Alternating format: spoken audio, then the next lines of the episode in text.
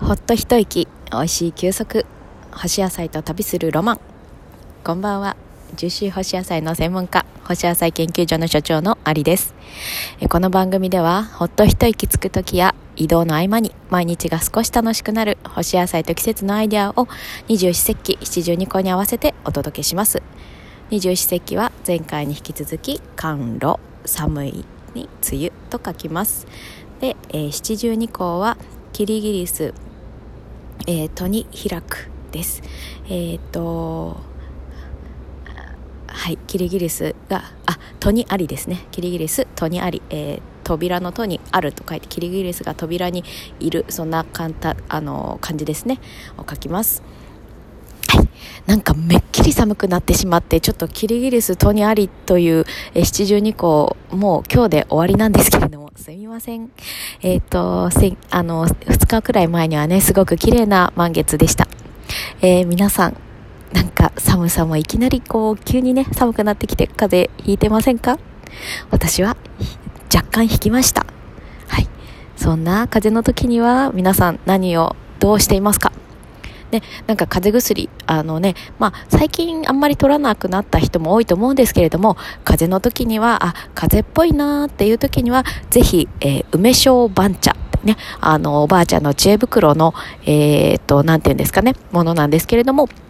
梅干しを、えー、一粒、えー、お箸の後ろの平らなところへトントントントントンと潰して、で、そこにお醤油をえー、小さじ、そうですね、えー、半分とか、一杯とか、あの、結構熱があるなっていう時には、えっ、と、大さじ、あ、じゃあ、解毒したい時だ、下痢とか、なんていうの、肌暮らししちゃったとか、そういう時には大さじ1杯くらいですね。まあ、醤油を小さじ1杯から、えー、1、2、3杯と、あの、好みの量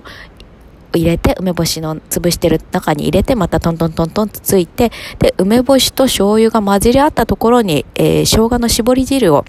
えー、数滴入れます。私は絞り汁じゃなくて生姜そのまんますったのそのまま入れてます。で、そこに、えー、熱いお番茶、三年番茶とかね、番茶を注いで、えー、飲みます。これが、えー、おばあちゃんの知恵袋の風邪薬となります。で、この中に、えー、熱が出てる時とかは、えー、大根おろしを入れたりですとか、あとは、えっと、その番茶をくずで溶いて、ちょっととろみをつけると、またあの、あの、胃腸が弱っちゃってね、なんか食べれない時にも優しく、えー、体を温めて、とろーんと飲むことができますので、ぜひ、あの、体調ちょっと風邪っぽいなっていう時には、あの、梅小番茶おすすめですので、ぜひ召し上がってみてください。はい。で、今日はね、今日から、あのー、3日間かな、新宿で、えー、っと、なんていうんですか、ルームスって言ってね、展示会、エクスポがあります。でなんか、あのー、素敵なもの、分、多分というか 素敵なものがあると思います。で、私の友人がちょっとあの出店しているので、えー、これから応援に駆けつけようと思っていますので、干し野菜のお話は明日以降お話しします。えー、ルームス新宿でやっていますので、ご興味ある方、チェックしてみてください。それでは今日も冷え込みますので、ぜひ、えー、湯たんぽを用意したり、それから、えっ、ー、と、ちょっとくず時のものを飲んでみるとかして、体を温めてください。